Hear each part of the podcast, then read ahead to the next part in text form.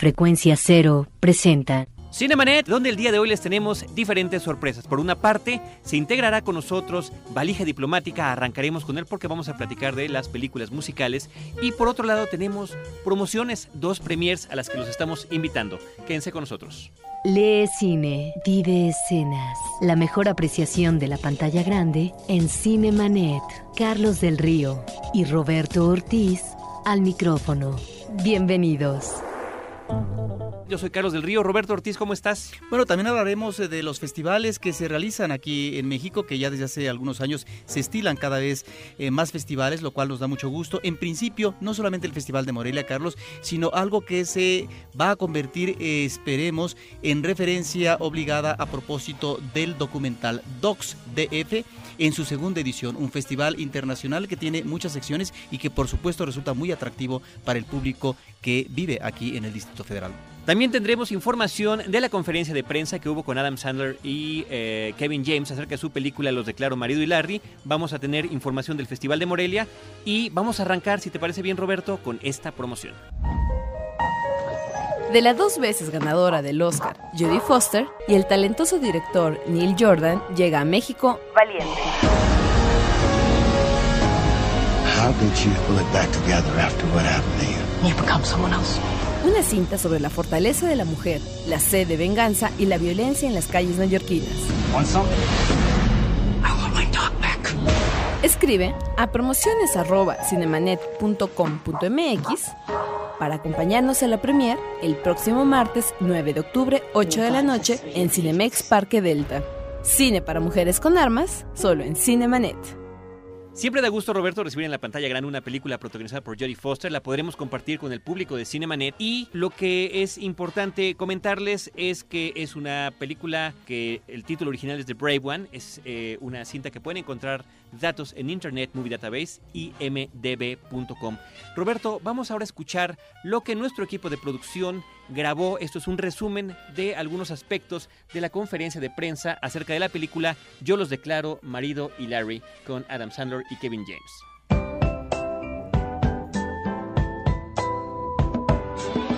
I now pronounce you husband and husband. You may kiss the husband. Con motivo del estreno de la película Los declaro marido y Larry, Adam Sandler y Kevin James visitaron la Ciudad de México.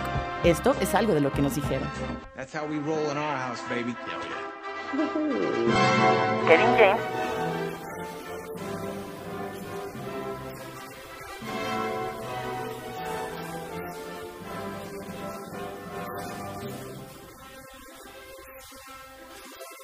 Tuvimos que hacer algo de entrenamiento para prepararnos para interpretar bomberos creíbles.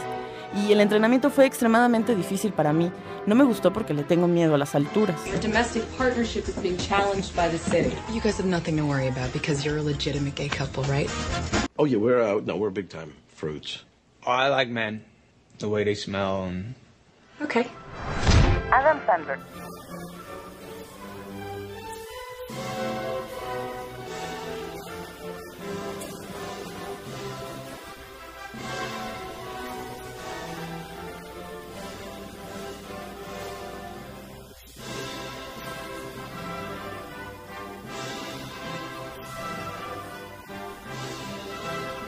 Sí, la película es sobre mejores amigos y lo que harías por un amigo. Y, y te diré que conocí a Kevin, no lo conocía tan bien como ahora, nos hicimos muy buenos amigos al final de esta película y ahora es uno de mis mejores amigos.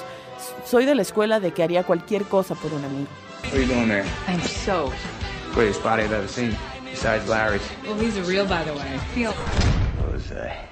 Yucky.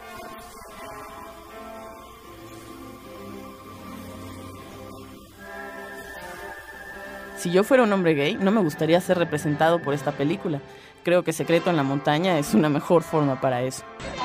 Adam Sandler, Kevin James, and Jessica Biel. I now pronounce you Chuck and Larry. You are a lousy best friend and a stupid ugly husband. For the record, every time I laughed at one of your jokes, I was faking it. You're a monster! Humphrey, well Esta semana en Cinemanet nos alegramos de tener en cabina a Armando Ortiz, el cónsul. Bienvenido. Bienvenido a Cinemanet desde la valija diplomática, Armando Ortiz, el cónsul. Aquí en Cinema Cónsul. Muy buenas noches. No, el gusto, el placer es para mí de estar aquí. Siempre es eh, gratísimo compartir con ustedes que aman el cine.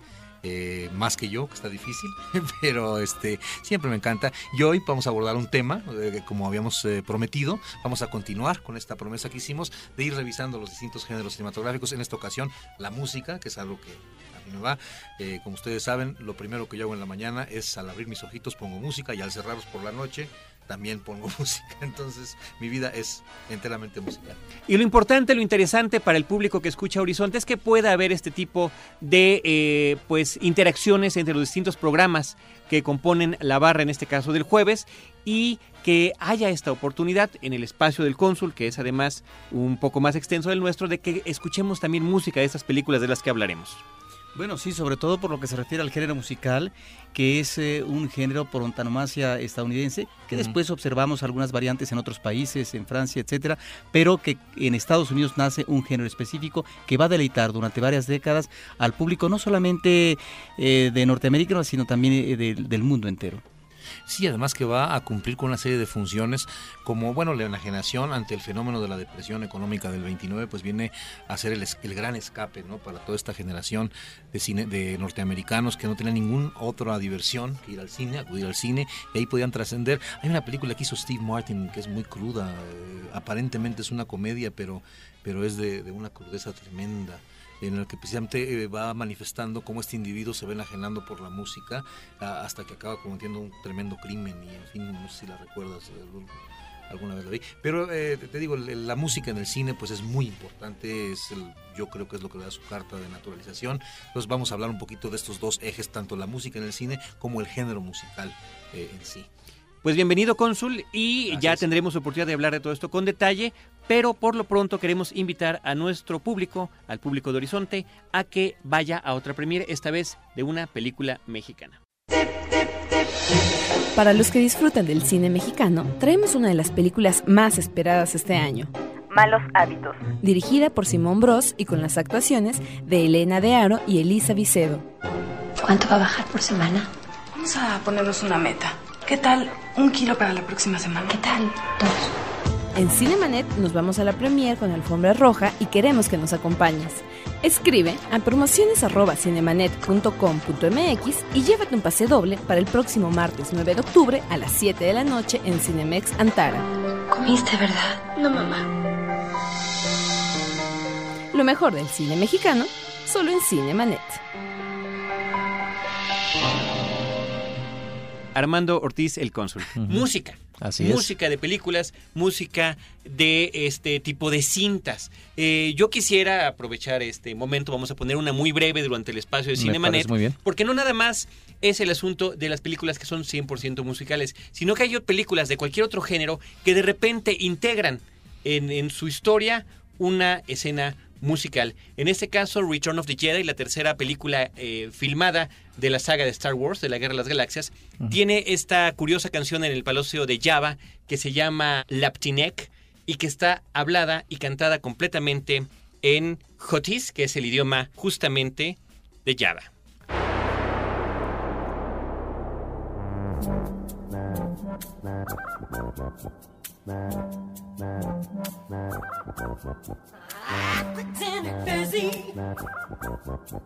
So, Takutaki is down. How? What the queen was stupid? The jazz was exhausted.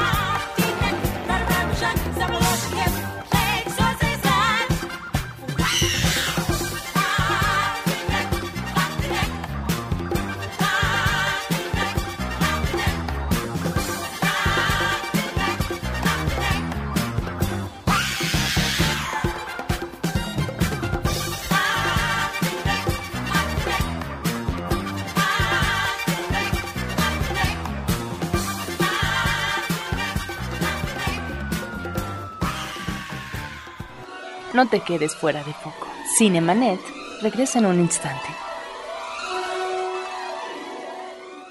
¿Todavía no te animas a anunciarte en Internet? Nosotros tenemos un espacio reservado para ti. Llámanos al 2455-5096 o escríbenos a ventas arroba frecuenciacero.com.mx. No lo pienses más. Sé parte de la revolución publicitaria en Frecuencia Cero. Digital Entertainment Network. Ahora, diseñar y hospedar su página web será cosa de niños. En tan solo cinco pasos, hágalo usted mismo sin ser un experto en Internet. Ingrese a suempresa.com y active ahora mismo su plan. Suempresa.com, líder de web hosting en México. Si quieres viajar de manera muy económica, escucha Pasajeros con Destino, un podcast de frecuencia cero para convertirse en un verdadero ciudadano del mundo. www.frecuenciacero.com.mx Fin del flashback. Estamos de regreso. Para todos aquellos que gozan del cine con un sentido diferente, tenemos pases dobles para funciones de la Cineteca Nacional. Escribe a promociones arroba cinemanet.com.mx y llévate tus boletos para lo mejor del cine internacional con la Cineteca Nacional y Cinemanet. La otra cartelera. Pues justamente nos comentaba la semana pasada el director del festival Docs DF sobre las actividades que venían. Roberto Ortiz, ya tuviste la oportunidad de ver algunas de las películas ahí exhibidas. Efectivamente, allí estuve el sábado. Déjame informar al público, Carlos, que es un festival que tiene una oferta muy amplia. Creo que son eh, muchas secciones. No sé si es demasiado para atender tantas secciones, más de 15. Está, por ejemplo, la sección competitiva, donde se dan los premios eh, pues al documental internacional, iberoamericano, a también eh, documentales de televisión. Está la muestra internacional de festivales, que es muy interesante porque ahí se eh, reúnen los diferentes documentales que han obtenido eh, los premios en los principales festivales eh, del mundo, dedicados a documental Panorama, que son aquellas películas imprescindibles que han sido importantes en lo que ha sido la historia del documental. El invitado en esta ocasión ha sido Francia, que ya lo decíamos la semana pasada, pues arrancó, imagínate, con funciones con música de piano, con música, a propósito del cine silente, con los cortometrajes precisamente de los hermanos Lumière. y aquellos otros cortos que eh, trajeron eh, de Gabriel Beire a la Ciudad de México un año después eh, de la presentación del cinematógrafo en México y que digamos comenzó a presentarse el cinematógrafo en nuestra ciudad capital. Toda una serie, Carlos, ah, y cónsul de secciones Frontera, Documental Inmigración, Hábitat, México del siglo pasado, el ciclo de IMCINE, Resistencia, una sección que está presentada por la Comisión de Derechos Humanos del Distrito Federal, una retrospectiva a Goran Radovanovic que me parece muy, muy interesante porque fíjate que este ha sido un cronista de los conflictos bélicos que se han sucedido en los Balcanes y desde entonces le ha seguido la pista un director que manejaba ficción y que ahora se convierte al documental de tal manera que lo mismo entrevista a una familia eh, de gitanos eh, que a una anciana que en el campo un nieto le regala un celular y trata de maniobrar el celular para comunicarse con sus familiares o eh, observar la miseria en 1999 que eh, se está viviendo en Serbia. Es pues un documentalista que está testimoniando momentos álgidos en estos cambios políticos y sociales que se suceden en estos países del este y a mí me llamó la atención Otpor, la batalla por la salvación de Serbia, que es un documental imprescindible, rico en imágenes,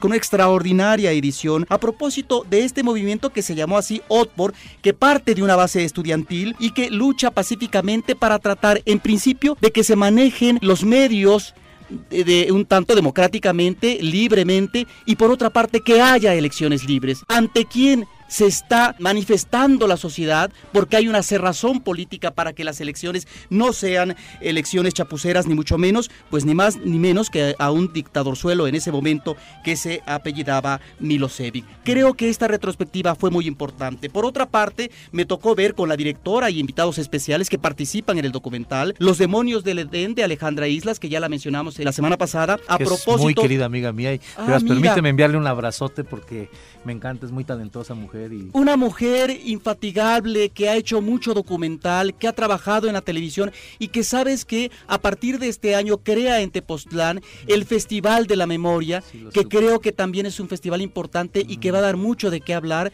a propósito de esto, de la memoria que no existe a veces en las imágenes de movimiento en este país. Fíjate que yo viajé con ella cuando eh, nominaron su producción Eisenstein en México. Eh, fue la primera nominación que recibe la televisión mexicana en la historia del Emmy, el Emmy cultural, desde luego, son los buenos, porque como en todo, este, es que esta, este gueto que es la, mejor película extranjera en el Oscar, ¿no? También. Entonces, el Emmy tiene dos emisiones y es más, son en dos fechas distintas, eh, como el Grammy Latino en la música, hablando de música.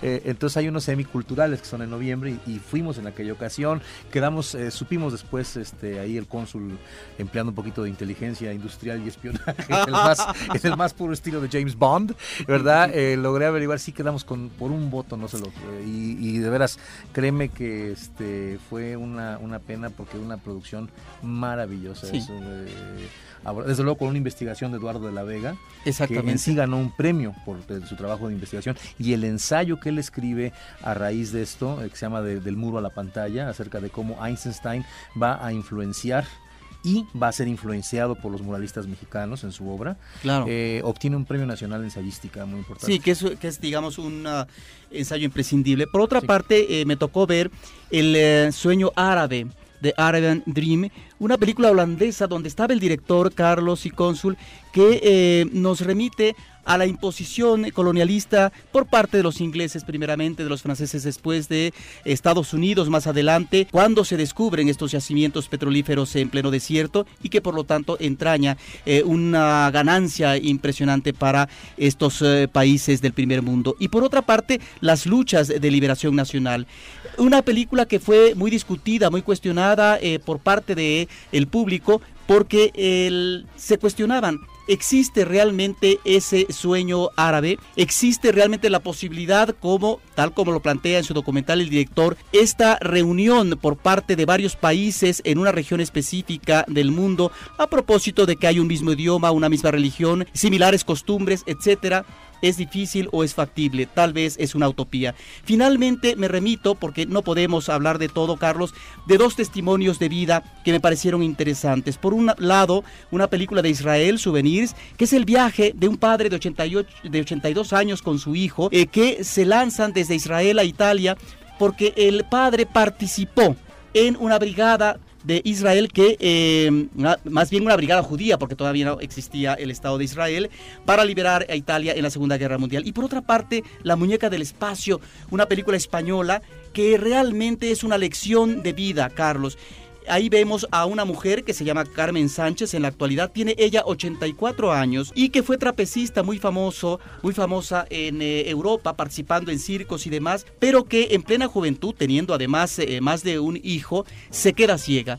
Vemos entonces a esta mujer en la actualidad en su departamento, cómo resuelve los elementos de poner, instalar una cortina, cómo hace la comida, hace un café, etcétera, pero al mismo tiempo una vitalidad tal que la lleva a doblar su cuerpo en términos de ejercicio cotidiano, de ir solitaria al mar para nadar ella sola y al mismo tiempo vestirse elegantemente porque va a la tienda y compra ropa, porque la misma eh, señora que está al frente de la tienda le dice este es lo que le conviene, este no, esto está a su medida, etcétera, y se va con un amigo suyo eh, muy querido, se va a un gran salón donde están personas de la tercera edad a bailar y a, a- a hacer gala de, del tango. Realmente estos son documentales hermosos, entrañables. Creo finalmente que Docs DF nos está dejando como legado la posibilidad de que podamos tener este espacio que difícilmente en la televisión comercial, específicamente abierta, podemos encontrar. Estos documentales que solamente en los canales culturales como Canal 11 y 22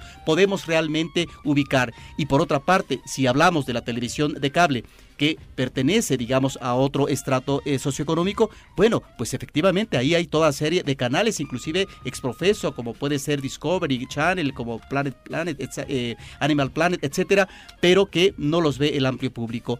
Una felicitación y esperemos que efectivamente este festival se consolide para que tengamos cada vez un público mayor y habituado al documental. Fíjate que hay otro canal eh, que está haciendo una espléndida labor, no es comercial, yo estoy haciendo una emisión televisiva los sábados, es el canal educativo de la Secretaría de Educación Pública que se llama Aprende TV. Únicamente se puede ver en el sistema de cable, eh, se transmite por 720 ciudades del país, pero eh, tienen una barra de cine bastante interesante.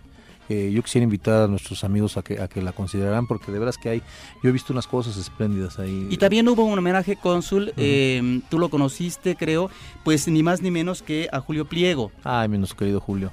Un gran documentalista. Pues bueno, vamos, eh, digo, si de algo nos habla el resumen de Roberto, es de la diversidad que hubo en este festival Docs DF. Roberto, muchas gracias por el tiempo invertido, sobre todo, ¿no? Disfrutando estas películas, pero también compartiéndolas con el público de Cinemanet y con el público del Cónsul Y en el también. espléndido marco de Morelia, una de las ciudades más bellas del mundo. Ahí, ahí viene ahora la cuestión de Morelia, el quinto Festival de Cine de Morelia. Estas son las palabras que nos dedicó Daniela Michel, que es la encargada de este festival, la directora, la promotora, la todóloga en este asunto. La idea de hacerlo en Morelia es porque es una de las ciudades más importantes de México, es la capital, fue la capital cultural de la Nueva España, es una ciudad donde hay muchos universitarios y bueno, a mí se me había ocurrido, yo llevaba ya muchos años haciendo, eh, organizando las jornadas de cortometraje mexicano y tuve la propuesta de llegar ahí con la gente de Cinépolis que tiene su corporativo presente en Morelia y estuvieron de acuerdo, incluso remodelaron sus cines y nos dimos cuenta que había un público cautivo ahí en Morelia para llevar a cabo el festival. Y bueno, yo creo que de alguna manera ha resultado de interés para el público porque es un festival que se centra sobre todo en apoyar a los jóvenes cineastas mexicanos.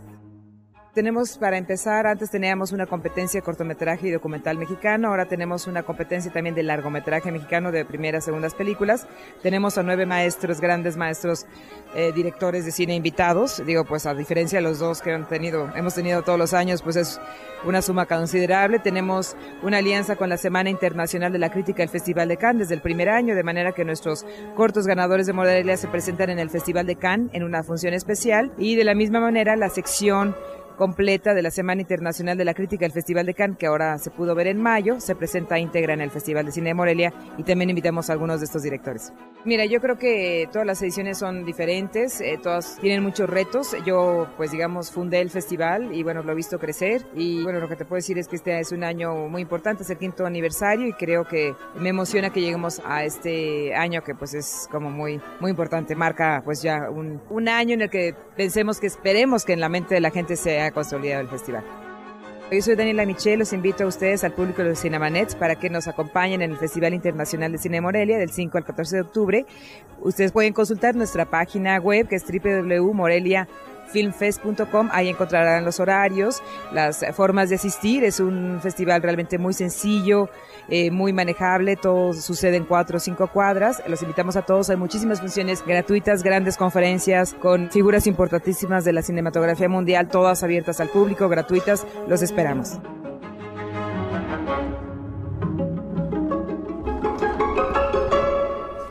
Ahí está perfectamente articulada en la voz Daniela Michel comentándonos los detalles más importantes del festival y con este saludo que le agradecemos a Cinemanet, por supuesto la mejor de las suertes, no lo necesita, el, el festival es ya todo un éxito eh, en los años que ya lleva Sí. realizándolo. Así es. Eh, recordar nada más, cónsul, al, al público que tenemos la premier de la película Malos Hábitos, la película mexicana de Simón Bros, y tenemos también la película protagonizada por Jodie Foster que se llama Valiente. Dos premiers importantes para el próximo martes. Para todas las pequeñitas en casa, traemos la más reciente producción de Barbie en DVD. Barbie como princesa en la isla. Una aventura de playa y diversión para las reinas de la casa. Escribe a promociones@cinemanet.com.mx y participa para llevarte el DVD a casa. Cine para bajitos, solo en Cinemanet. www.cinemanet.com.mx. Estamos terminando Cinemanet. Estimado cónsul, queremos agradecer tu presencia. Le agradecemos a Álvaro Sánchez en la operación de los controles, la colaboración en la postproducción de Abel Cobos, la producción es de Celeste North y de Paulina Villavicencio, que además cubren los eventos y hacen las entrevistas. Y en estos micrófonos, Roberto Ortiz y Carlos del Río, que los esperamos como siempre, en los jueves, después de Libre Albedrío y antes de la valija diplomática en Horizonte, también en Horizonte en línea, www.imer.com.mx y en podcast en www.cinemanet.com.mx. Nos estamos despidiendo escuchando el resumen del podcast de esta semana que tiene que ver con la revista VC Art y donde discutimos y platicamos con miembros del equipo de Cine Premier, con César Albarrán y con Iván Morales acerca de eh, la, eh, la categoría que puede tener o no el cine como arte. Y aprovechamos este espacio que es eh, dedicado a este podcast también para saludar a Carlos Gómez, que es el editor de la revista.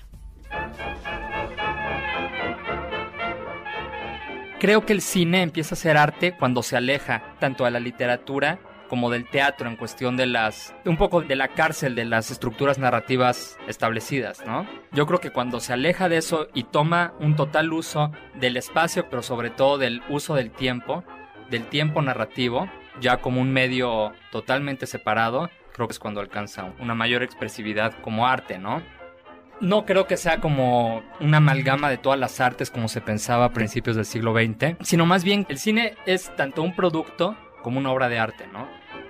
Pero respecto a la industria que se, ha, que se ha vuelto, que siempre ha sido el cine, creo que eso está cambiando y está cambiando muy rápido. Con las nuevas tecnologías de cualquiera tiene acceso a una cámara y cualquiera tiene amigos y cualquiera tiene acceso a YouTube, a Google Video, a cualquier cantidad de páginas nuevas donde puedes subir tus, tus videos, creo que sí está abriendo las puertas para mucha gente que quiere, puede y tiene la, la inquietud y el talento para hacer cosas diferentes y que ya están encontrando un lugar donde mostrar sus cosas. Entonces creo que eso es como bastante emocionante, ¿no? Hay una gran diferencia entre ser artesano, como en Hollywood, no sé, Spielberg ha sido artesano y ha sido artista. Y yo creo que hay un gran error cuando se juzga Hollywood. El gran error es que ahorita mencionabas que tenían la capacidad para producir obras de arte. Pero una cosa es que tengan la capacidad y otra es que tengan la obligación. Y la obligación, en tanto industria, no necesariamente lo deben de tener yo siento que lo único que diferencia una película de si es arte o no es el tiempo. Porque ahorita si yo les pregunto a cualquiera de ustedes, ¿Chaplin hacía arte? Por supuesto que sí, era un artista. Oh. Sí, pero en esa época. El ¿no? slap, claro. Y lo mismo, no sé, Buster Keaton, ¿no? Aquí, Tintán. Por supuesto que es artista. Y hablando un poquito de la industria del cine en México, yo equipararía la época de oro del cine mexicano con el Bollywood de hoy. Muchas producciones y que creaban mitos. Y el cine de hoy era un equivalente a lo que se hacía en la época de la nueva ola francesa, que eran películas con más este, búsqueda artística y que todavía no terminan de, de cuajar bien, o de producción independiente.